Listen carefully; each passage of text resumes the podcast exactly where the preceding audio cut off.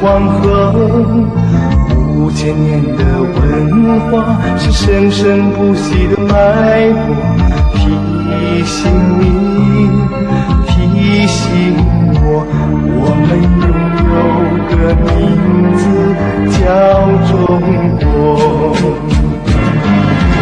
再大的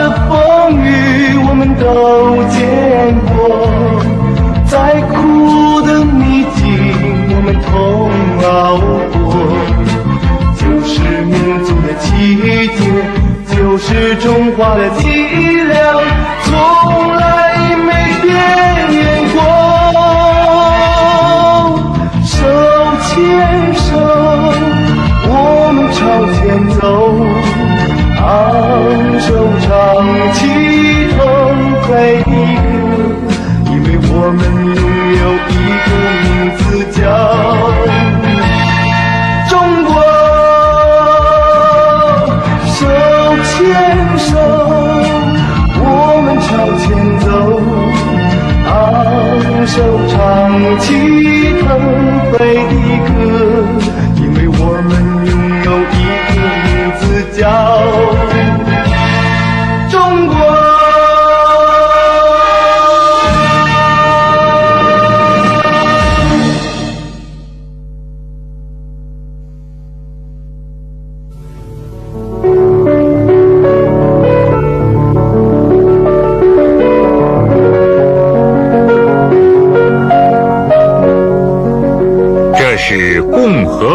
心脏，是五千年文明的重心。在这里，人们仿佛能够听到这颗伟大心脏的勃勃震响，听到这位东方巨人前进的足音。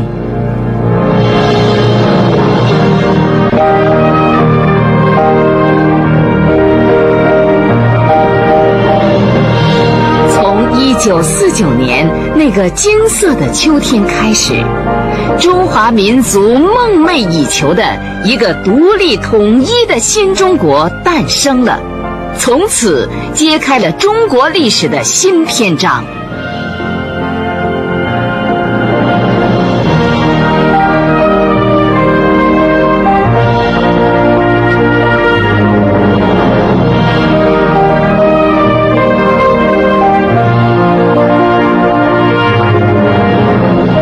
人民的伟大领袖毛泽东曾经满怀信心的预言：中国的命运已经操在人民自己的手里。中国将如太阳升起在东方那样，以自己的辉煌的光焰普照大地，迅速地荡涤反动政府留下来的污泥浊水，治好战争的创伤，建设起一个崭新的、强盛的、名副其实的人民共和国。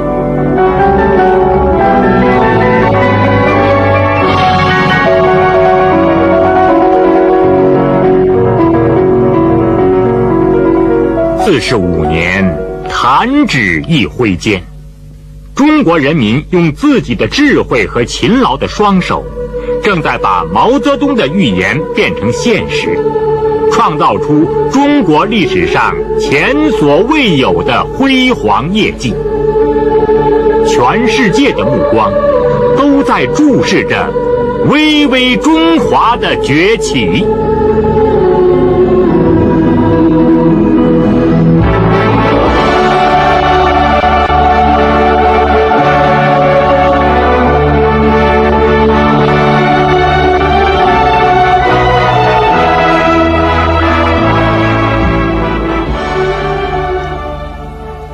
国初期，不忘旧友的毛泽东邀请柳亚子游览颐和园。他们看到了这条下得了水却永远开不动的石头船，也看到了那艘开得动却从来没有下过水的小火轮。柳亚子慨然长叹。封建君主对外屈服，对内搜刮，昏庸腐败，把一个好端端的中国弄得七零八落。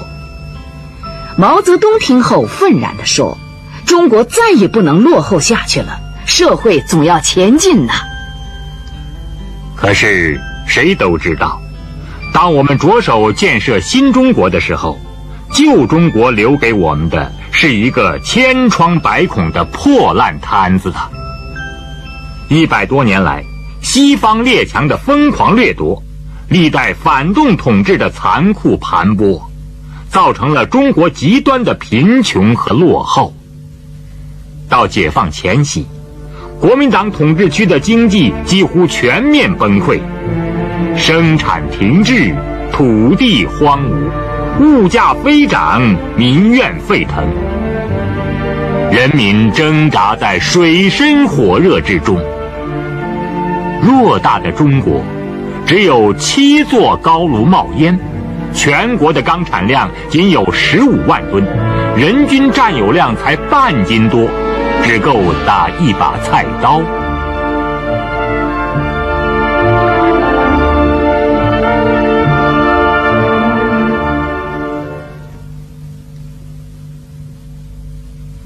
已经是一片创伤，已经是一穷二白，战火又烧到了鸭绿江。麦克阿瑟将军说：“饥饿已经拖垮了红色中国，他还敢冒被剁成肉酱的危险吗？”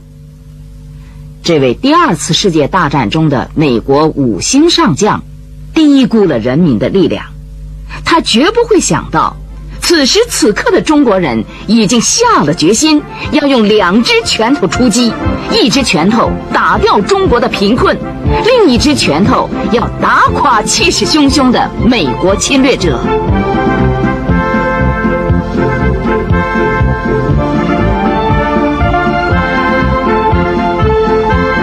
真是大河中流去，青山两岸移。一场朝鲜战争打下来，犹如石破天惊。靠着炒面加血水打冲锋的中国人民志愿军，与朝鲜人民军并肩作战，竟然打破了美国不可战胜的神话。三年作战，使美国人三亿主帅，美军被毙伤人数高达二十八万多人。要知道，美军在第二次世界大战中总共死伤的也才有四十万人呢。搬起石头打自己的脚，最终使美国侵略者不得不在朝鲜停战协定上签了字。美国陆军上将克拉克曾经沮丧地说：“我获得了一个不值得羡慕的名声。”我是美国历史上第一个在没有取得胜利的停战协定上签字的司令官。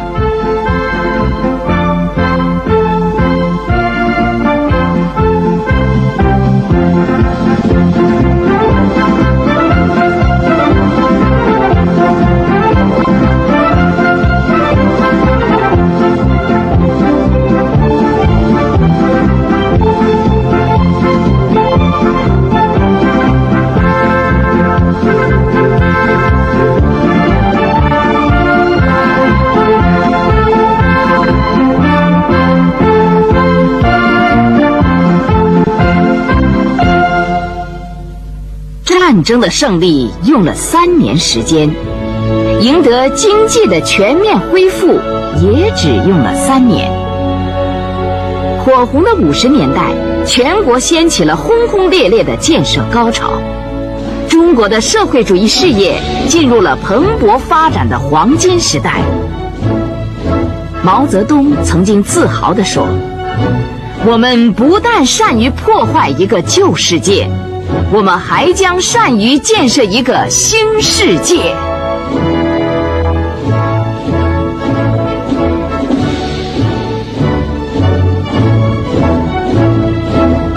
是啊，中国第一座飞机制造厂试制成第一架喷气式飞机。中国第一座制造机床的沈阳第一机床厂建成投产。中国第一座生产电子管的工厂——北京电子管厂也正式投产了。新中国许许多多的第一，在神州大地破土而出。当第一辆中国制造的载重汽车驶出长春的时候，共和国的第一任主席毛泽东给这个新生的婴儿起了个好听的名字，叫“解放”。是啊，解放了的中国，有了泰山崩于前而色不变的勇气；解放了的民族，能用血肉之躯。筑起新的长城。千百年受压迫、受奴役的中国人民，一旦成为新国家、新社会的主人，便焕发出无穷的力量，创造出无数的人间奇迹。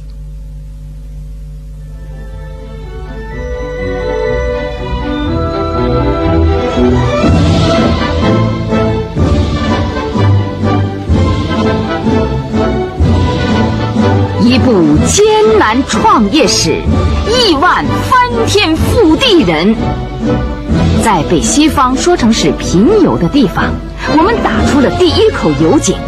中国人靠洋油过日子的时代结束了。在被外国人称为空白的核技术领域，我们爆炸了第一颗原子弹。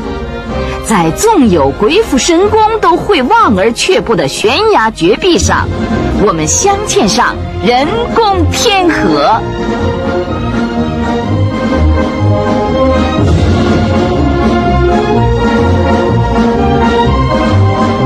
敢说中华民族这也不行那也不行呢？在以往只有摆渡的长江黄河上，我们一连架起四座大桥，天堑变通途。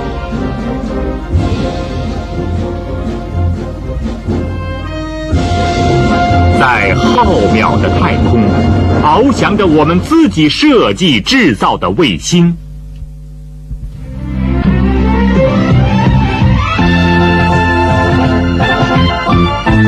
世界体坛上被人讥讽为“东亚病夫”的我们，也登上了领奖台。乒乓球、男子游泳、女子跳高、男子举重，在世界冠军的名录上，不断写下了中国人的名字。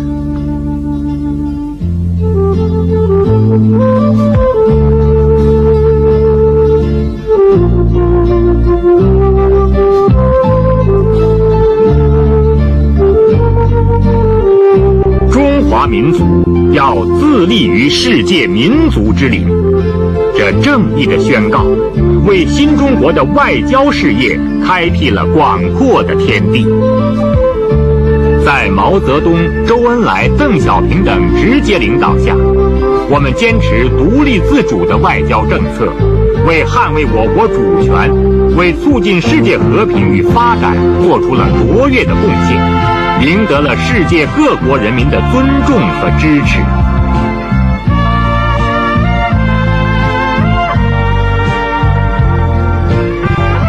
一九五三年十二月，新中国杰出的外交家周恩来总理提出了著名的和平共处五项原则，作为处理国际关系的准则，得到了印度、缅甸等许多国家的赞同。在世界上产生了广泛而深远的影响。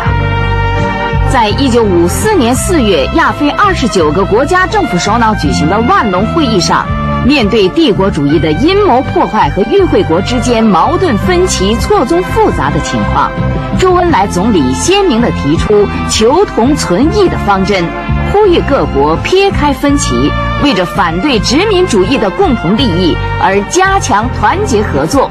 终于使会议取得了圆满成功。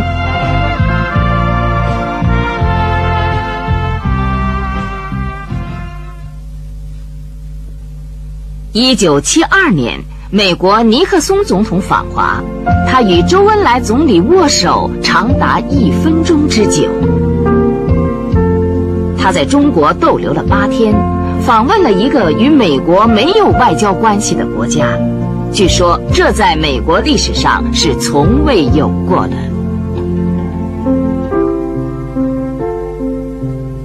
中美关系的缓和，直接推动了中日关系的改善。一九七二年九月二十五号，日本政府首相田中角荣访问中国，对过去战争给中国人民造成的重大损失表示深刻的反省。一九七五年十月二十五号，这又是一个令中国人民扬眉吐气的日子。第二十六届联大终于以压倒多数通过决议，恢复了中华人民共和国在联合国的合法席位，并立即把国民党集团的代表从联合国的一切机构中驱逐出去。从此，五星红旗在联合国总部广场上高高飘扬，它标志着帝国主义长期孤立、封锁、排斥新中国的政策。彻底破产了，英雄的中国人民昂首走进了世界大家庭。现在，世界上已经有一百五十六个国家与我国建立了大使级外交关系，一个开放的社会主义新中国在国际事务中发挥着越来越重要的作用。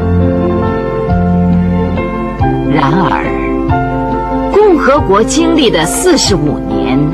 并不是一条平坦笔直的大道。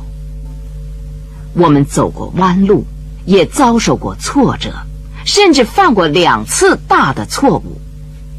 一次发生在以大跃进为标志的1958年到1960年，另一次发生在以文化大革命为标志的1966年到1976年。这两次大错误。都是由于我们党在探索社会主义道路中发生了严重偏差所造成的。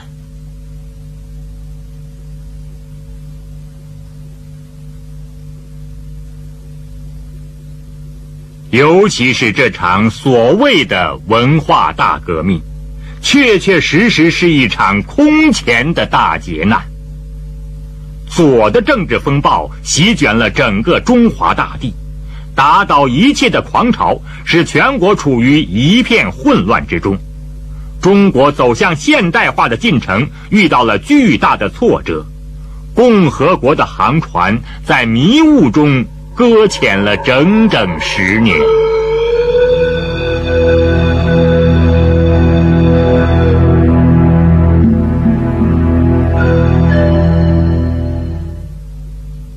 一九七六年。是共和国面临着严峻考验的一年。我们敬爱的周恩来总理、朱德委员长、毛泽东主席相继逝世了，全国人民沉浸在巨大的悲痛之中。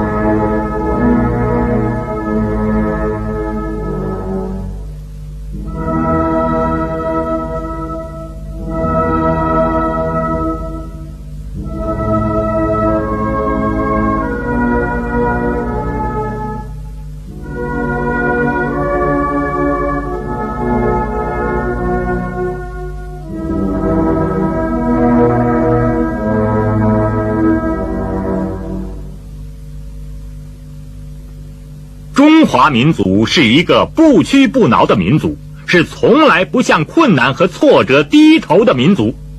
他历经磨难而不衰，千锤百炼更坚强。一九七六年十月，党中央一举粉碎了四人帮，挽救了革命，挽救了党。祸国殃民的四人帮终于被押上了历史的审判台。全国各族人民欢欣鼓舞，人心大快。一九七八年，具有伟大历史意义的党的十一届三中全会在北京召开了。以邓小平为核心的党中央第二代领导集体，挽国运于危难，解放思想，实事求是。冲破左的禁锢，大刀阔斧的拨乱反正，终于使这艘航船重归大海，驶入了一条高速发展的航线。年逾古稀的邓小平，以非凡的智慧和胆略，开创了中国历史上的一个新时代。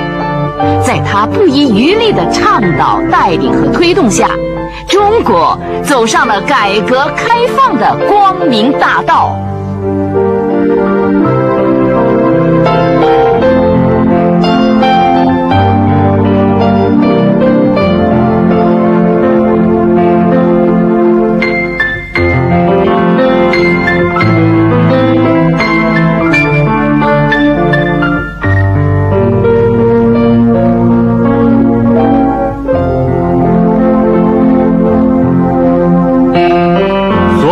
经历了十五年改革开放的中国人都还记得，中国的改革是从农村起步的。十五年前，饥肠辘辘的安徽凤阳县小岗村的十八户农民，为求温饱，冒着风险，率先搞起了大包干这一勇敢和智慧的行动，圆了他们多少年期盼温饱的梦。党中央不失时机地将他们的伟大创举推向全国。大包干儿不拐弯儿，交够国家的，留够集体的，剩下的都是自己的。一首淳朴的歌谣，反映出中国农民的心声。于是，大包干儿带来了中国农村生产力的大解放。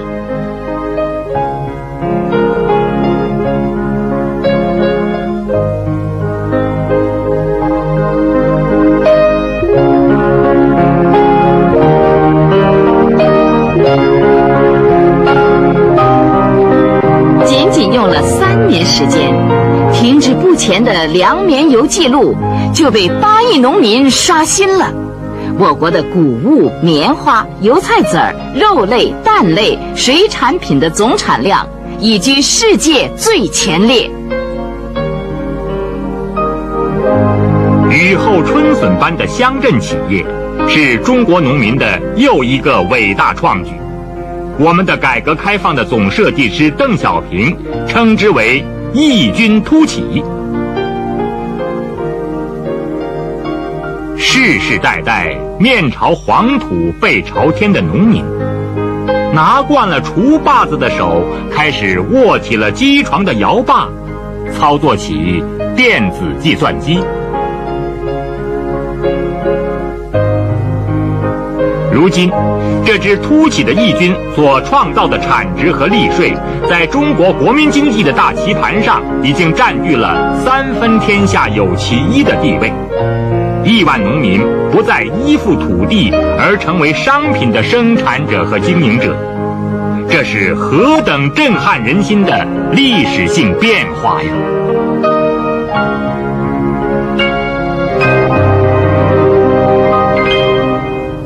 改革开放的大潮，在八十年代也汹涌澎湃地闯进了城市。不过是几度春秋，从农村到城市，从沿海到内地，一个多层次、全方位的经济体制改革在全国范围内展开。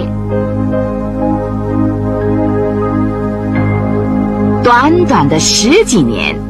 我国的经济建设上了一个大台阶，超出了中外许多经济学家的预想。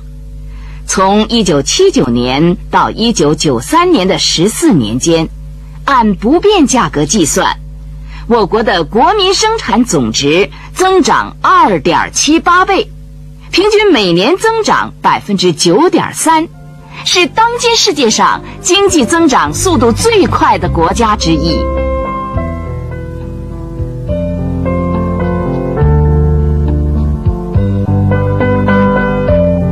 一座座电站拔地而起，一条条铁路通向四面八方。我国的高速公路从南到北，一条接一条的展现在世人面前。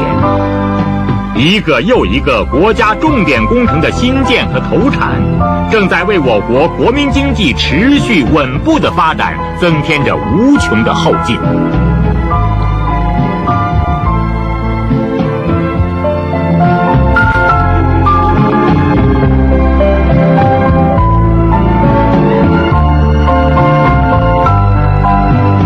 令人瞩目的是，改革开放在中国大地上诞生了五个经济特区和一系列的开发区、开放地带与开放城市。他们以崭新的观念、超长的速度、独特的风采，为我国经济起飞注入了新的活力。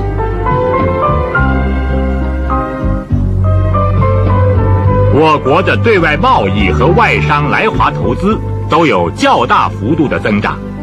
一九九三年，中国进出口贸易总额近两千亿美元，居世界第十一位；外商投资累计达到六百多亿美元。在走向市场经济的今天，我国的经济发展虽然还会遇到许多的难题。但是有一个基本的事实是确定无疑的，那就是改革开放使中国与发达国家的经济差距不是在扩大，而是在缩小。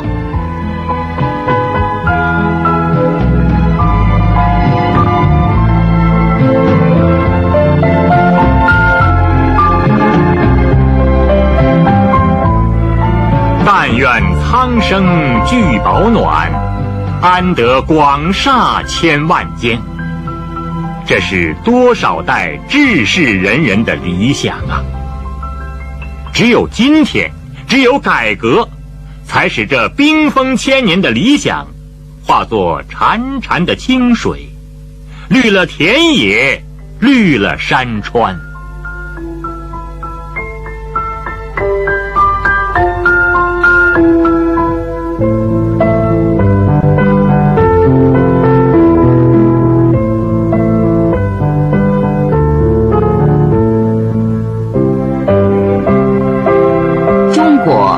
了几千年，没有一个政府能成功的解决中国人的吃饭问题。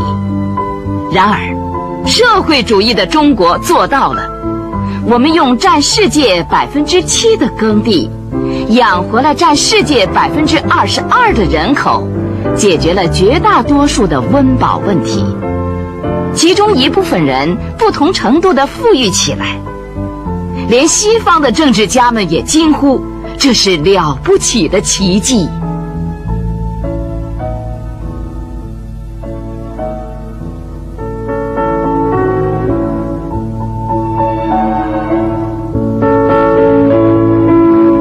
从人们衣食住行的巨大变化，我们可以看出，改革开放已经融进中国人的普通生活之中。人们自觉不自觉地卷入了改革的历史洪流。随着经济的快速发展，我国城乡居民生活水平有了明显提高。十几年来，城镇居民收入年平均增长百分之六点三，农村居民收入增长得更快一些，年平均增长百分之八点五。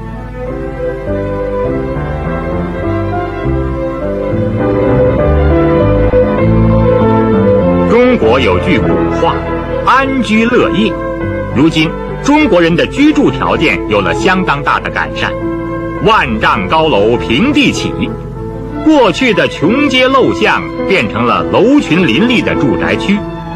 从1979年到1993年，全国新建城镇住宅20亿2500万平方米，人均居住面积由3.6平方米提高到7.5平方米。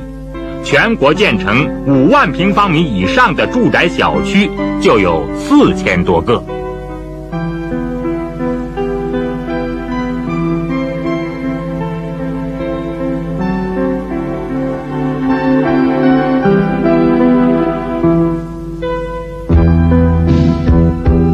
农村住宅的变化就更大了，全国大约有近半数的农户迁入了新居。五十年代盖草房，六十年代盖土房，七十年代盖砖房，八十年代盖楼房，九十年代盖小洋房。这首民谣成为农村建房的真实写照。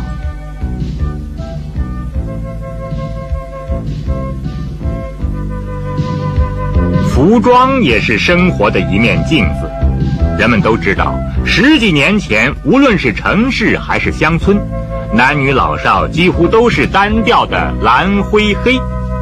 如今走在大街小巷，赤橙黄绿青蓝紫，五彩缤纷，千变万化。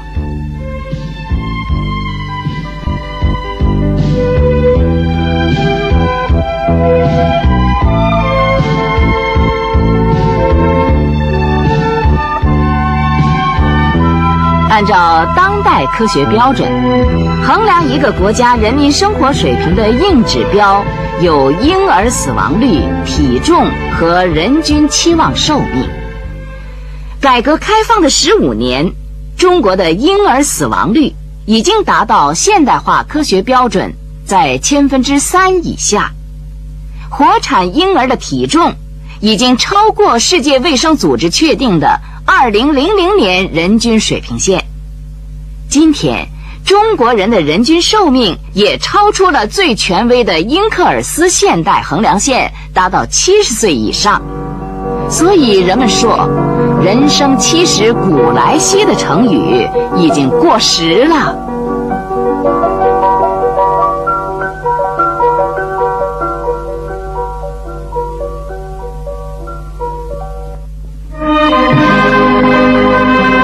新世界通常用综合国力来评估一个国家的整体发展水平。众多的中外专家和学者对中国发展的评估是：综合国力已由1980年的世界第八位上升到第六位。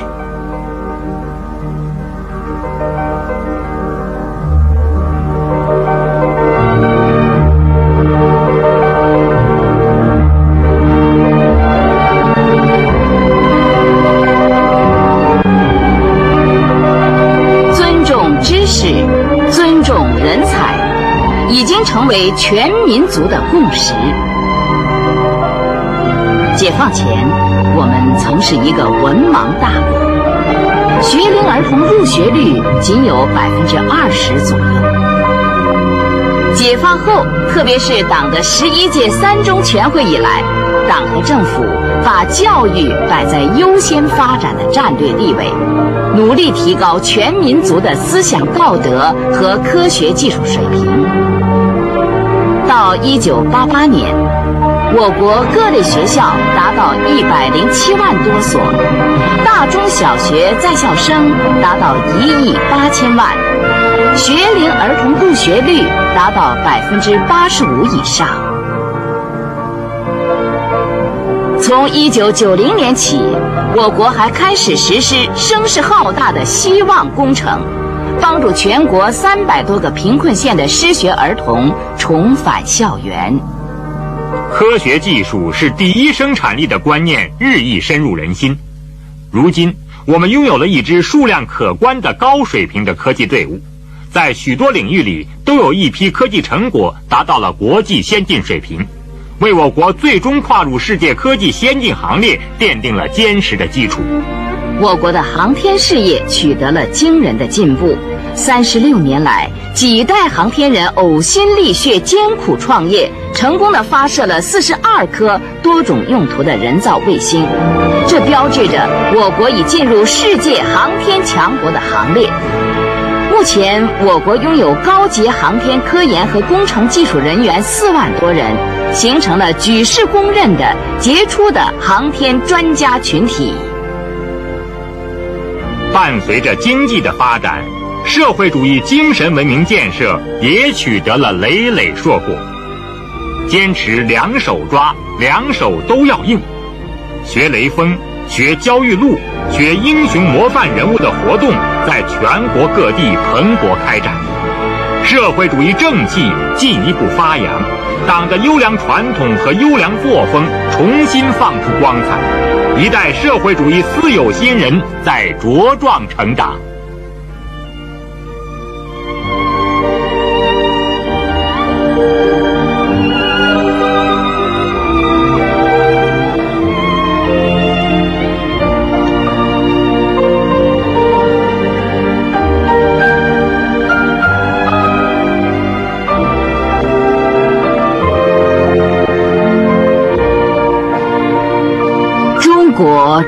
坦诚地吸纳世界现代化的浩大气息，因为我们懂得万物并育而不相害，道并行而不悖。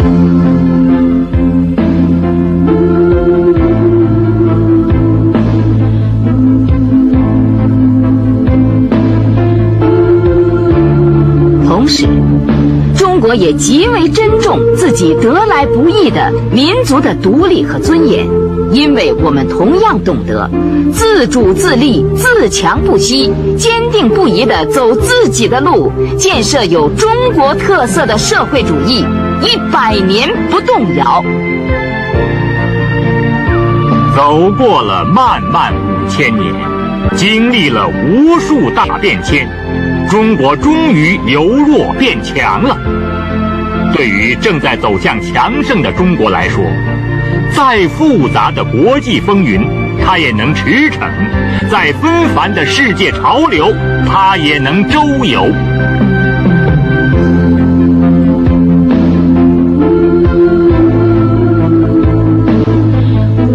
全世界都说中国是龙，龙。的确是中华民族的象征，是中华文化的结晶。大海是龙的故乡，大山是龙的脊梁，而正是改革开放给了它腾飞的力量。那么好吧，在走向二十一世纪的时候。就让中国这条东方巨龙从太平洋起飞吧！经过跨世纪的奋争，它必将使这片神州热土变得更加富强、更加辉煌。